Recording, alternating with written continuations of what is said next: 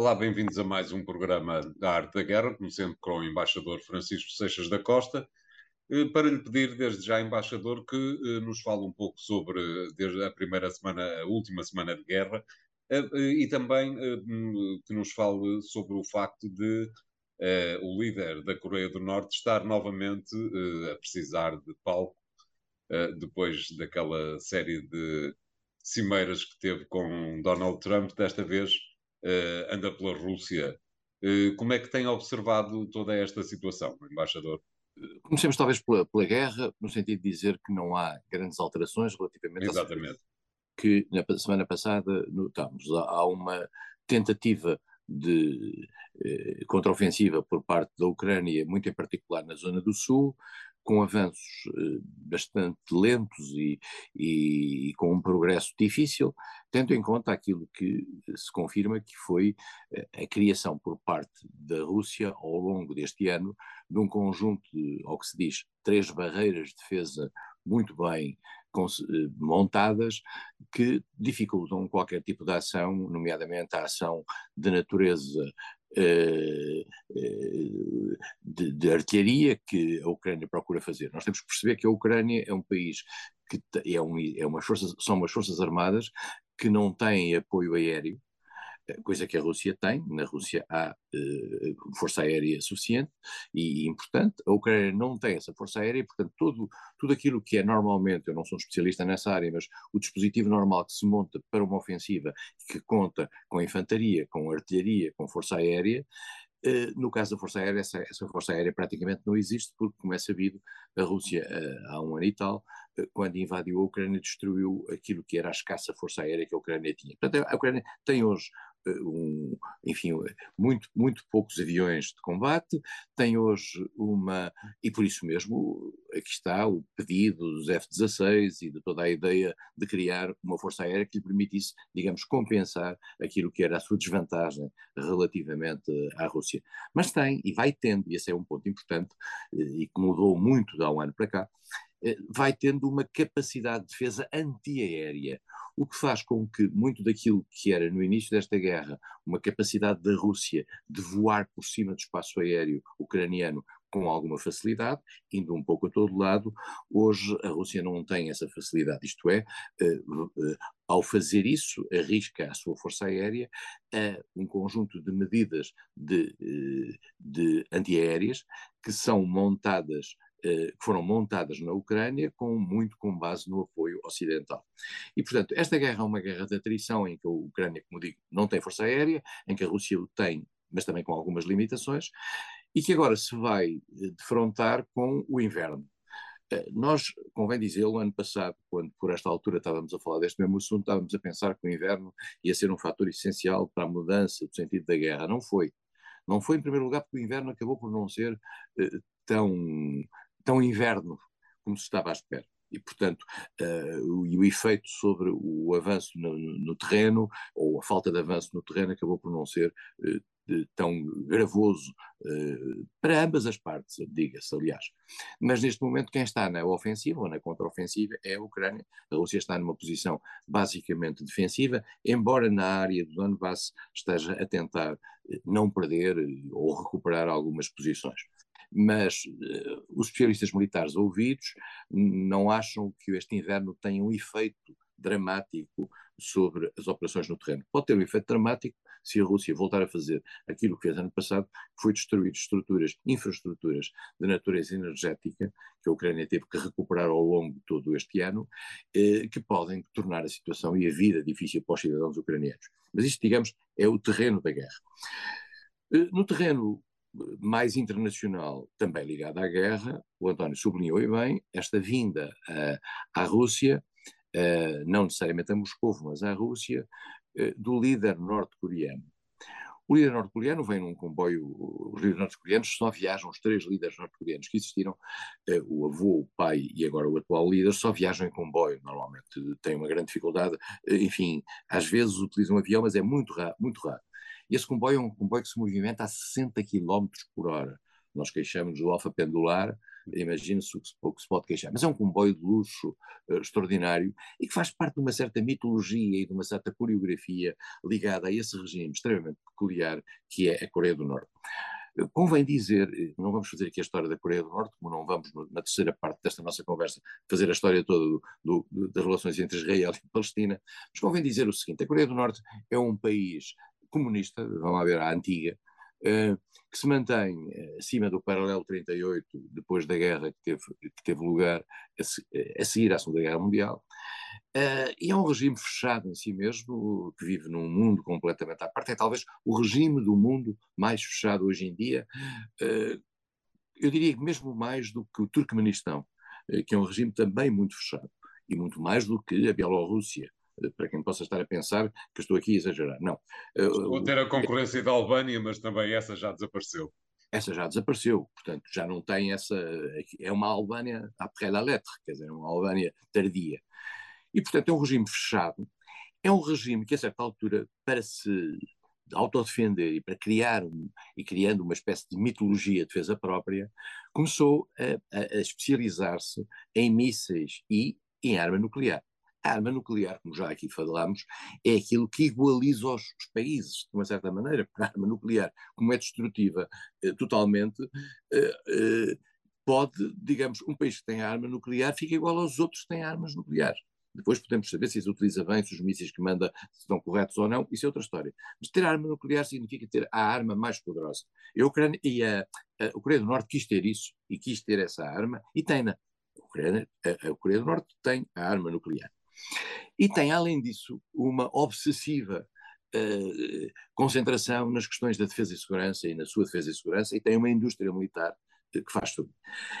O facto de ter arma nuclear, isto convém lembrar, e ter mísseis que dispara, não se sabe bem como, porquê e porque não, tem a ver um bocadinho talvez com os humores da própria liderança, fez com que, eu, eu sublinho isto porque isto é muito importante, fez com que, num passado não muito recente, não muito antigo, uh, o, as Nações Unidas, eh, no Conselho de Segurança, portanto aprovados pela China, pela Rússia, pelos Estados Unidos, pela França, pelo Reino Unido, tivessem imposto sanções à Coreia do Norte. Volto a dizer, com a Rússia e a China atrás dessas sanções.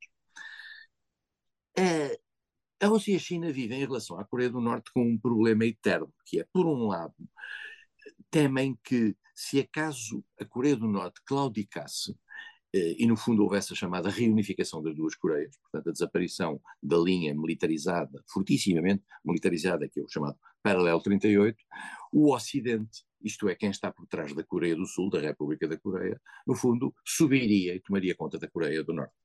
E portanto, entre ter um regime atípico e estranho, como é o regime da Coreia do Norte, e, e, e a possibilidade dessa, dessa região, com fronteiras com a Rússia e com a China, passar a ser tomada por forças ditas ocidentais ou próximas do Ocidente, a China e a Rússia continuam a ter um diálogo crítico com a Coreia do Norte.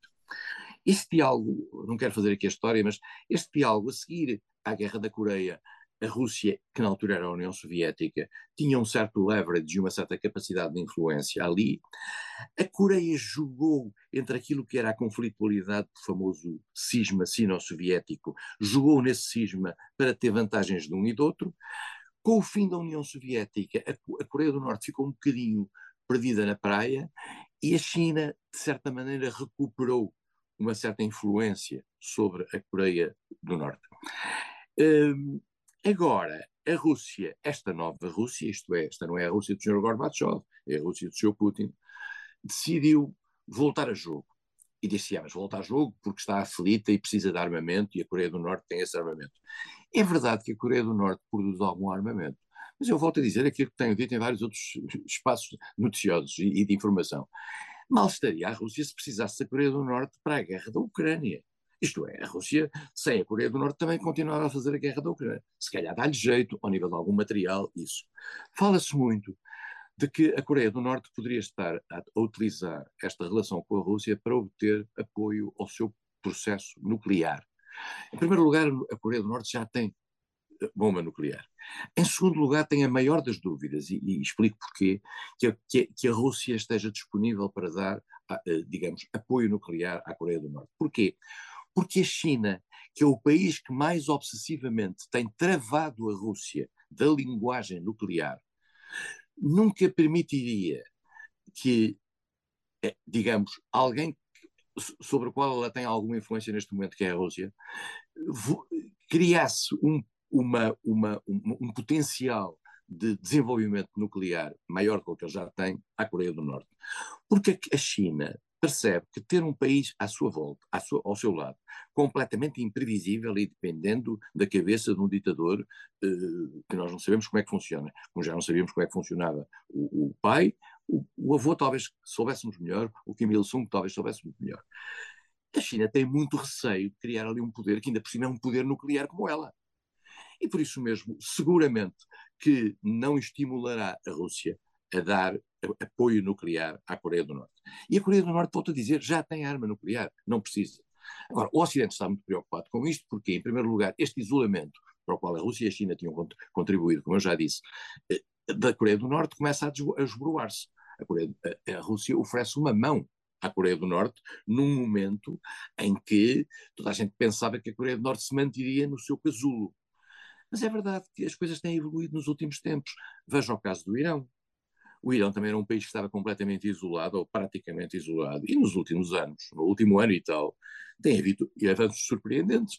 Não só a Rússia eh, se aproximou bastante do Irão, e aí sim, os, os drones, etc., mas também a própria China foi capaz de mediar entre o Irão e a Arábia Saudita um acordo por, pela questão do Iémen. O que significa que também o Irão foi trazido dessa zona cinzenta para o palco de um país normal. Portanto, vamos ver o que é que isto dá.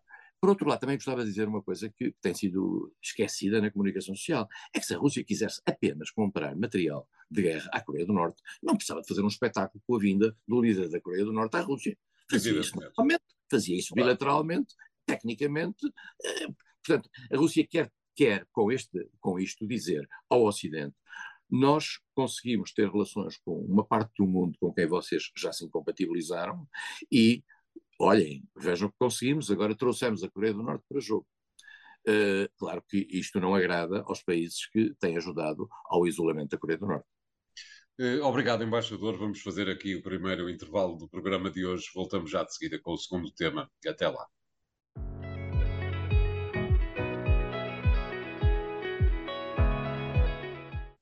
Bem-vindos à segunda parte de A Arte da Guerra.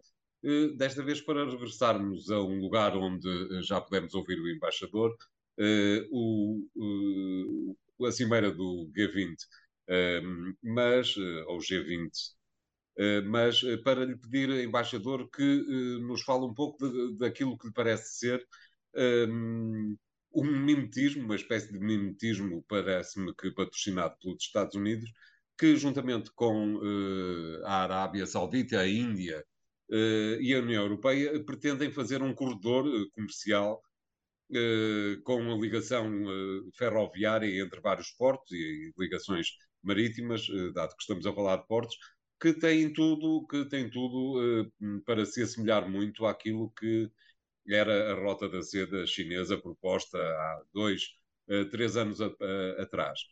Como é que observa esta questão da, desta rota paralela e concorrencial? Ocidental, embaixador? António, vou-lhe pedir dois minutos para podermos analisar as conclusões do G20. Nós falamos claro, claro. semana passada apenas do G20, da reunião, mas não. Agora temos o resultado desta reunião. Nós, na altura, pensámos, e não pensámos mal, que, a, que a, a, aquilo que era a conflitualidade uh, que se previa dentro do G20 viesse ao de cima. E essa conflitualidade confirmou-se. Na realidade, uh, o G20, face àquilo que foi a linguagem uh, do, da reunião de 2022 em Bali, na Indonésia, uh, linguagem essa que, que, que, trouxe a questão russa para dentro de, de, do comunicado, um, e trouxe a questão russa para dentro do comunicado com, no fundo,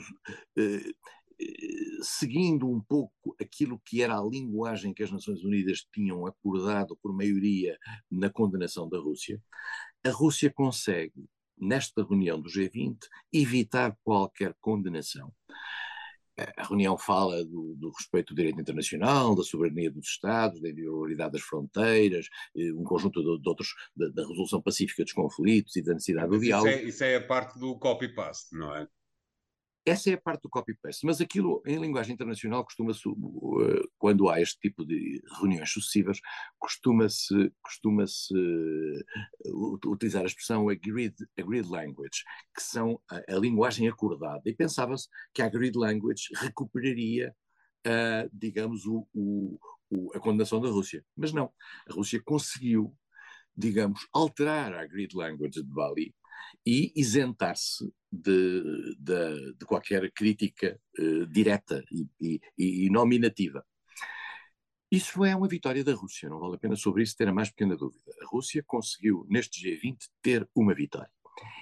Essa vitória, de certa maneira, é, iria ser feita à custa do trabalho de quem estava a coordenar esta reunião anual do G20. Convém dizer que o G20, que é uma estrutura que existe desde 1998 e que, eh, no fundo, acabou por 99 e que, no fundo, não tem secretariado. Eh, há um país que tem a presidência, ela é rotativa, e depois o país que tem a presidência tem um ano para preparar a reunião. Mas não há um secretariado, não há uma estrutura institucional. Quem tinha a presidência este ano era a Índia. E a Índia eh, volto a dizer aquilo que temos dito aqui há alguns tempos, a Índia é um parceiro fundamental nesta história, para toda a gente. A Índia é um parceiro importante para a Rússia, com quem tem relações de natureza militar, por exemplo, muito fortes. Eh, é um, é, diria um parceiro, entre aspas, para a China, de que faz parte nos, nos BRICS, e é um parceiro para o Ocidente, porque os Estados Unidos tratam e tentam captar a Índia para, para, para, o seu, para a sua cultura. E isso, a Índia é, é, uma chave, a meu ver, é uma das grandes chaves a que temos todos que estar muito atentos no processo global. A Índia, portanto, para a Rússia criar um problema dentro do G20 este ano, no sentido de dizer eu não aceito esta linguagem, eh, isto funcionaria como uma, uma derrota para a Índia. Era a primeira vez que o G20 não tinha conclusões. E aí foi o Ocidente que estendeu a mão à Índia e permitiu aceitar que o texto não tivesse referências à Rússia e concentrar-se na parte que é, eu diria que a parte tradicional da ação do G20. Convém dizer que o G20 foi criado, em primeiro lugar, não tinha chefes de Estado e de Governo, como agora tem, eh, desde 2008. O G20, quando foi criado, tinha ministros das Finanças. Depois começou a ter uh, outras composições, ministros dos negócios estrangeiros, governadores dos bancos centrais, etc. Porque o G20 era basicamente criado para juntar países que representassem cerca de 80 e tal por cento do PIB mundial, dois terços do, da população, uma parte muito significativa, 65% do comércio global, para tentar acordos que juntassem os países do Norte com os países do Sul, os países emergentes do Sul. Eram 19 países mais a União Europeia, agora nesta reunião passou a entrar também a União Africana, e depois há outros países convidados. E há convidados permanentes. A Espanha é um convidado permanente. Uh, um dia se contará como é que a Espanha contou uh, com a ajuda de um país que fala português na Europa uh, para conseguir, através do Brasil, garantir a sua presença neste, neste fórum. A Holanda é também um convidado permanente, mas há países que querem entrar para este, para este grupo. A Polónia quer entrar para este grupo, porque acha que tem uma economia, por exemplo, muito superior à economia da Argentina, que já faz parte do G20. E, portanto, como não se pode tirar países do G20, pela simples razão de quando entram já não se podem tirar, eh, eh, o declínio económico de cada um desses países não, não, não, não configura mudanças institucionais. Portanto, só se pode juntar países que, entretanto, tenham chegado. E, portanto, o G20, a certa altura, com a entrada dos chefes de Estado e de Governo, a partir de 2008, passou a ter uma linguagem política. Quando essa linguagem política entra em conflito com aquilo que é a divisão do mundo em que hoje, que hoje existe, o G20, eh, digamos, empata as duas linguagens. Eh, eu diria que Bali foi o último momento em que o G20 ainda teve alguma. O texto de Bali, aliás, é um texto complicado, que diz a maioria dos Estados acha que, que é uma coisa que normalmente nas, nas, nas organizações que decidem por unanimidade este tipo de linguagem não se aceita, o que significa que a Rússia foi obrigada a aceitá-la, já não foi obrigada agora. Portanto, neste G20, a Rússia safou-se, vou utilizar uma expressão uh, simples, uh, seguramente com a ajuda da China. Eu pergunto-me mesmo, António, voltando atrás e numa teoria da conspiração, se não teve a ajuda de alguns países que quer a China, quer a Rússia, deixaram entrar para os BRICS, agora, recentemente, e se esses países não ajudaram, a, digamos, a, esta, a, a, este resultado final de, do, do G20. Ao lado do G20 surgiu aquilo que o António disse, que é um projeto de desenvolvimento de infraestruturas lançado com dinheiro dos Estados Unidos, da Arábia Saudita, uh, da Índia e dos Emirados Árabes Unidos, que são um tradicional aliado dos Estados Unidos, mas que curiosamente entraram para os BRICS. Quer dizer, convém também ver isto com, com, esta, com esta configuração. E, portanto, no fundo, este projeto é um projeto de de competição, claramente, com a nova Rota da Seda eh, que, a, que a China quis montar. Só que nós estamos, a nova Rota da Seda já está em funcionamento há muitos anos, há bastantes anos. Este, isto é só um projeto. Portanto, eu, a lógica é uma lógica similar, mas é só um projeto. Vamos ver agora, quando chegarmos a, às coisas de fundo, se, se, por aí vamos. Acho Aparentemente que, tem, algum, tem alguns interesses, peço desculpa por interromper, embaixador, uh, há alguns interesses, digamos que regionais, que estão a tentar uh, ser associados a, a, esta, a esta nova rota. Creio que, por exemplo, um dos exemplos que é capaz de ser possível uh, ter como juntável a esta infraestrutura maior é o corredor do Lubito, onde os Estados Unidos dizem que estão interessados em gastar dinheiro para o colocar em funcionamento como um corredor topo de gama. Para os países em vias de desenvolvimento uh, e para as economias mais frágeis, tudo que vier à rede é peixe. Isto é, Exatamente. se aparecem financiamentos uh, que sejam positivos para o seu desenvolvimento, uh, eles apanharão, quer venham da nova Rota da Seda, quer não. A nova Rota da Seda tinha uma característica e que não foi ainda discutida relativamente a este novo projeto, que era os investimentos não tinham qualquer condicionalidade, isto é, não havia respeito pelos direitos humanos, nem nada. Eu presumo que este também não pode ter, porque tem lá a Arábia Saudita. E, portanto, se vamos por aí, não vale a pena pensar que pode haver alguma condicionalidade. Agora, há aqui um ponto importante, quer na nova Rota da Seda, quer neste projeto.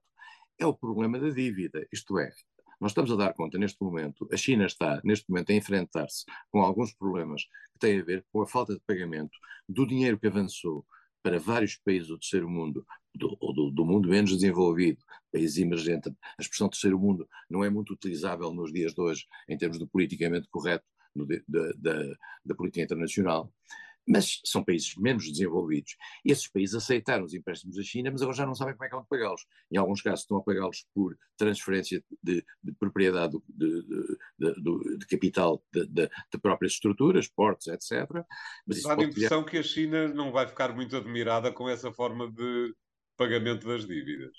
Não, não, e não se importará muito de ficar com os portos, alguns pelo mundo, uh, em troca do, do default de alguns países. Uh, vamos ver o que é que isto dá. Agora, isto é uma competição internacional. Uh, uh, o interessante neste projeto é, é, o surgimento da Índia e da Arábia Saudita. A Arábia Saudita é um país, há um discurso esta semana extraordinário do Mohammed bin Salman, que é o príncipe herdeiro e verdadeiramente o teórico desta nova uh, renascimento da Arábia Saudita, que diz que daqui a cinco anos o Médio Oriente será uma potência, etc. Uh, e faz uma espécie de uma análise, fez até uma espécie de uma análise a cada um dos países, mesmo daqueles com quem tem dificuldades, que é o caso do Qatar.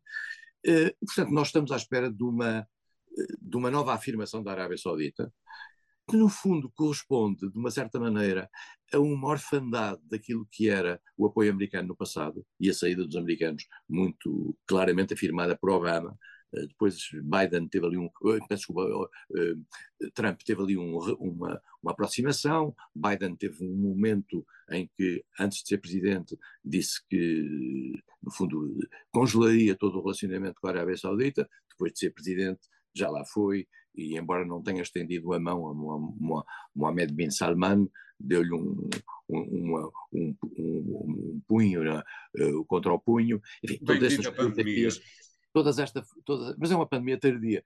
Uh, e, e, portanto, estamos aqui num mundo de reajustamento de, de estruturas, que, este, que esta crise provocada toda, vamos ser claros, pela conflitualidade entre os Estados Unidos e a China e pela emergência da guerra da Ucrânia, está a criar. Estamos aqui num mundo de, de, de placas tectónicas, para utilizar uma coisa muito, muito eh, tristemente próxima, a mexerem-se, e, e, é isto que, que, no fundo, resulta da reunião do G20 e desta nova coreografia americana, indiana, eh, Arábia Saudita e Emirados Árabes Unidos. Muito bem, obrigado, embaixador. Vamos fazer aqui o segundo intervalo do programa de hoje. Voltamos eh, já de seguida até lá.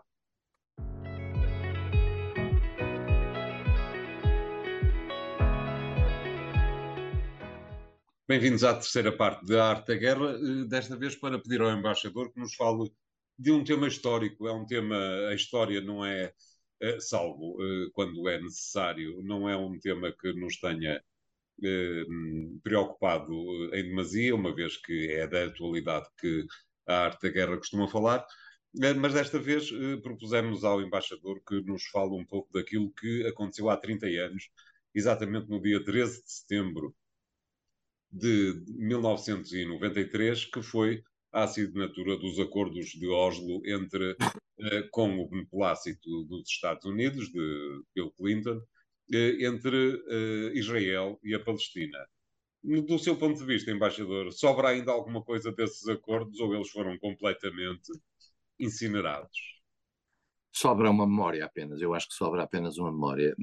Esses acordos tiveram, tiveram lugar depois de, de, algumas conflitualidades objetivas no terreno, nomeadamente a Guerra dos Seis Dias de, de 77, depois todo, todo depois a guerra do Yom Kippur de 73. Há aqui um conjunto de, de, de, de conflitualidades eh, que Israel teve com a sua vizinhança e aquilo que é verdadeiramente a potência tutelar do Médio Oriente, que se chama Estados Unidos, eh, e que no fundo tem uma espécie de sentido de proteção global eh, sobre Israel, sobre a presença de Israel ali, e, e sobre a ideia de que Israel está cercada de, estava cercada de inimigos, os Estados Unidos acharam que deviam fazer algumas iniciativas e, eh, digamos, há uma, nas Nações Unidas, embora estivéssemos em tempo de Guerra Fria, como bem dizê-lo, foi possível aprovar por uma iniciativa inglesa, mas manifestamente também apoiada por todos, por unanimidade, a resolução uh, 242, que é uma resolução que, no fundo, desenha aquilo que é uh, possível, o possível acordo ali na zona do respeito pelos dois, pela criação de dois Estados, etc. Eh, teríamos aqui quatro horas, e eu não tenho os dados todos, para fazer, digamos, o historial daquilo que tem sido a situação da relação entre Israel e a Palestina. Uh, e uh, desde a criação da autoridade palestiniana, uh, que passou de, de, digamos, de uma mera entidade terrorista como era vista por Israel e também por muitos países ocidentais, até porque tinham muitas atividades que tinham essa natureza. o terrorismo foi utilizado no passado por vários entidades, inclusive por parte de Israel. Eu dormi no Hotel King David em, em, com o Dr. Mário Soares em 1995, eh, que tinha sido bombardeado eh, pela, pelo Menahem Begin, à frente de, de, uma, de uma estrutura terrorista, de, digamos, uh, judaica. Uh, e também devo dizer já agora que no dia seguinte almocei com Isaac Rabin, uh, com o Dr. Mário Soares, e no dia seguinte estávamos a jantar com Arafat quando Yitzhak Rabin foi morto. Isto no dia 5 de outubro, eh, de, no dia 5 de novembro de 1995. Uh, e, portanto, estamos a falar de dois anos depois dos acordos que o António trouxe hoje aqui à colação. Havia uma, um sentido de otimismo muito grande. A União Europeia comprometeu-se, nessa altura, para atuar em favor da, dos acordos. Uh, Israel e os Estados europeus e ocidentais procuraram estimular uma ligação bilateral uh, a cada um dos países árabes. Isso foi possível fazer com exceção eh, da Síria, porque Israel também não desocupava os Montes Golã, uh, que, que, eram propriedade território sírio, e a Síria só dois anos depois é que veio a, a apoiar os acordos de, de, de Oslo. Oslo I eh, que é assinado, digamos, em Washington, uh, Oslo II, que é assinado em Taba, no Egito, dois anos depois, a Síria só reconhece condicionalmente em 97 esses mesmos acordos. Parecíamos que estávamos num grande caminho. eu recordo, já agora que estamos a falar de história, vou contar uma história para a história. Eu claro, recordo da, da, conversa com Isaac Rabin e com Shimon Peres, Mário Soares e eu. Eu, fui, eu era o representante do governo português ali, era o único membro do governo que ali estava. Uh, tinha acabado de tomar posse uma semana antes. E, e Rabin e, e Shimon Peres pedem-nos para nós convencermos a União Europeia a financiar a autoridade palestiniana e a, e a desenvolver a faixa de Gaza e a tirar das condições terríveis de vida as pessoas que viviam na faixa de Gaza. Isto era um pedido concreto, ouvido da boca de Rabin.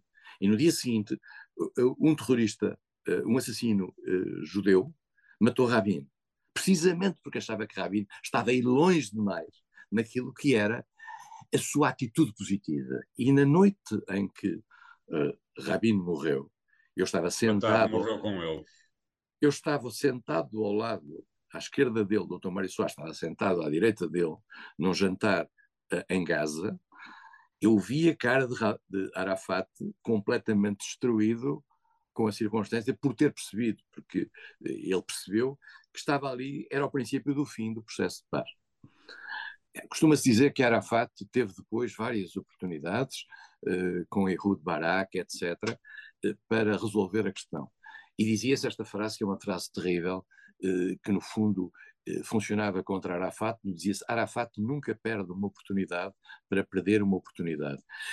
Porquê? Porque Arafat tinha muito medo, ao que parece, da, da chamada Rua Árabe, isto é, dos movimentos mais à esquerda. Se calhar tinha razão, depois vimos o que é que aconteceu na faixa de Gaza com o Hamas, uh, com o Hezbollah. Portanto, há aqui um conjunto de, de bloqueios que vêm quer do lado israelita, depois que evoluiu muito mal, Lembramos das intifadas provocadas, por exemplo, por a circunstância de dentro do governo israelita o governo estar hoje dependente de uma agenda de extrema-direita que recusa qualquer compromisso, mas também é impossível fazer nenhum, algum governo em Israel que não tenha 12 ou 13 partidos, parte dos quais são partidos religiosos completamente desligados desse compromisso. E, portanto, este processo é um processo que têm vindo a, desaparecer do cenário internacional. O António, aliás, já falou várias vezes sobre esta questão, por exemplo, não haver eleições na Autoridade Palestina, etc. Eu digo Palestina e não palestiniana apenas por, um, por uma coisa que alguém me ensinou, é que palestiniana vem de Palestinian. Uh, e Palestina vem de Palestina. Uh, nós, ao dizermos palestiniana, estamos a, a, a, a, seguir o inglês, estamos a traduzir o inglês. Eu, às vezes também me falho, me sai a autoridade palestiniana. E não é problema nenhum. Mas, portanto, dito isto, nós estamos num processo em que tem havido uma distensão clara, e aí vale a pena dizê-lo que Trump tem um papel com a criação dos, dos acordos de Abraão, em que Israel claro. tem acordos de natureza bilateral com vários países árabes. Eh, porque também convém dizer uma coisa: é que, numa certa altura, o único fator que unia os países árabes era o ataque a Israel. E a partir do momento em que as coisas são, digamos, desvitalizadas por uma relação de natureza bilateral que é fomentada com Israel, digamos, esse uh, acordo de natureza global desaparece. Uh, e, portanto, cada, cada país árabe tem uma relação específica com Israel. E isso é bom para Israel, porque, porque, claro. porque, porque retira-lhe a pressão da natureza global. Agora, aquilo que se passa em Gaza e na faixa ocidental do Jordão, e aí particularmente com os colonatos contrários a todas as resoluções das Nações Unidas, não só a 242, mas também a a 338. Uh, e onde vive o Ministro da Segurança, por sinal. Que é, acaba por, digamos, ser um desafio àquilo que são os acordos e, e as resoluções das Nações Unidas. E sabe, as resoluções valem o que valem. Não, mas é que acontece o seguinte, isto é que é, digamos, o auge da hipocrisia internacional. As resoluções das Nações Unidas só são aprovadas se tiverem o acordo dos cinco membros permanentes do Conselho de Segurança. Acordo esse positivo ou pela abstenção. Portanto, qualquer membro permanente do Conselho de Segurança devia, à partida, ser favorável à implementação daquilo que deixou aprovar. Mas nós temos percebido que os Estados Unidos não querem forçar Israel a cumprir aquilo que eles próprios determinaram que se cumprisse. Estamos aqui numa zona de hipocrisia, num terreno de hipocrisia. Ainda se podia dizer, António, isso é um ponto interessante, ainda se podia dizer que no tempo da Guerra Fria uh, o desequilíbrio se provocaria. Não, mas hoje em dia não há desequilíbrio de Guerra Fria nenhuma. Pois claro. A Jordânia ou o Líbano, o caso da Síria é um caso à parte, mas o Egito, que, que, é, o, que é o maior receptáculo de, de financiamento militar dos Estados Unidos desde o tempo de Menahem Begin, com Sadat, do acordo de Menahem-Begin com Sadat, os acordos de Camp David. Desde então, o Egito não é um inimigo de Israel e colabora com Israel. Portanto, os Estados Unidos só mantêm uh, o, apoio, o apoio a Israel da maneira que o mantêm, não é que não, não o devam manter, porque tem uma, um lobby interno fortíssimo que tem a ver com a comunidade judaica nos Estados Unidos, que claro. obriga os partidos, que no passado era mais o Partido uh, Democrático e agora é o Partido Democrático e o Partido Republicano, a manterem esta linha comum. Portanto, para voltar ao princípio, os acordos de hoje são uma bela memória, são um, um tempo muito simpático, deram à Noruega uma, um fogacho, digamos, de intermediação internacional muito agradável. A Noruega, é na Noruega que é entregue o Prémio Nobel da Paz, que aliás foi entregue vale a pena lembrá-lo, a, a, a, a, Arafat e, a, e ao, e ao e a, uh, Itzhak Rabin, e portanto estamos neste momento num, num tempo, num tempo de, em que tudo isso, tudo isso é história. Obrigado, embaixador, eu recordo que tudo isto é história e que é absolutamente impossível perceber a atualidade sem saber história. Continuem a seguir eh, o programa nas redes sociais uh, do Jornal Económico, onde encontram os podcasts respectivos. Obrigado e até a próxima.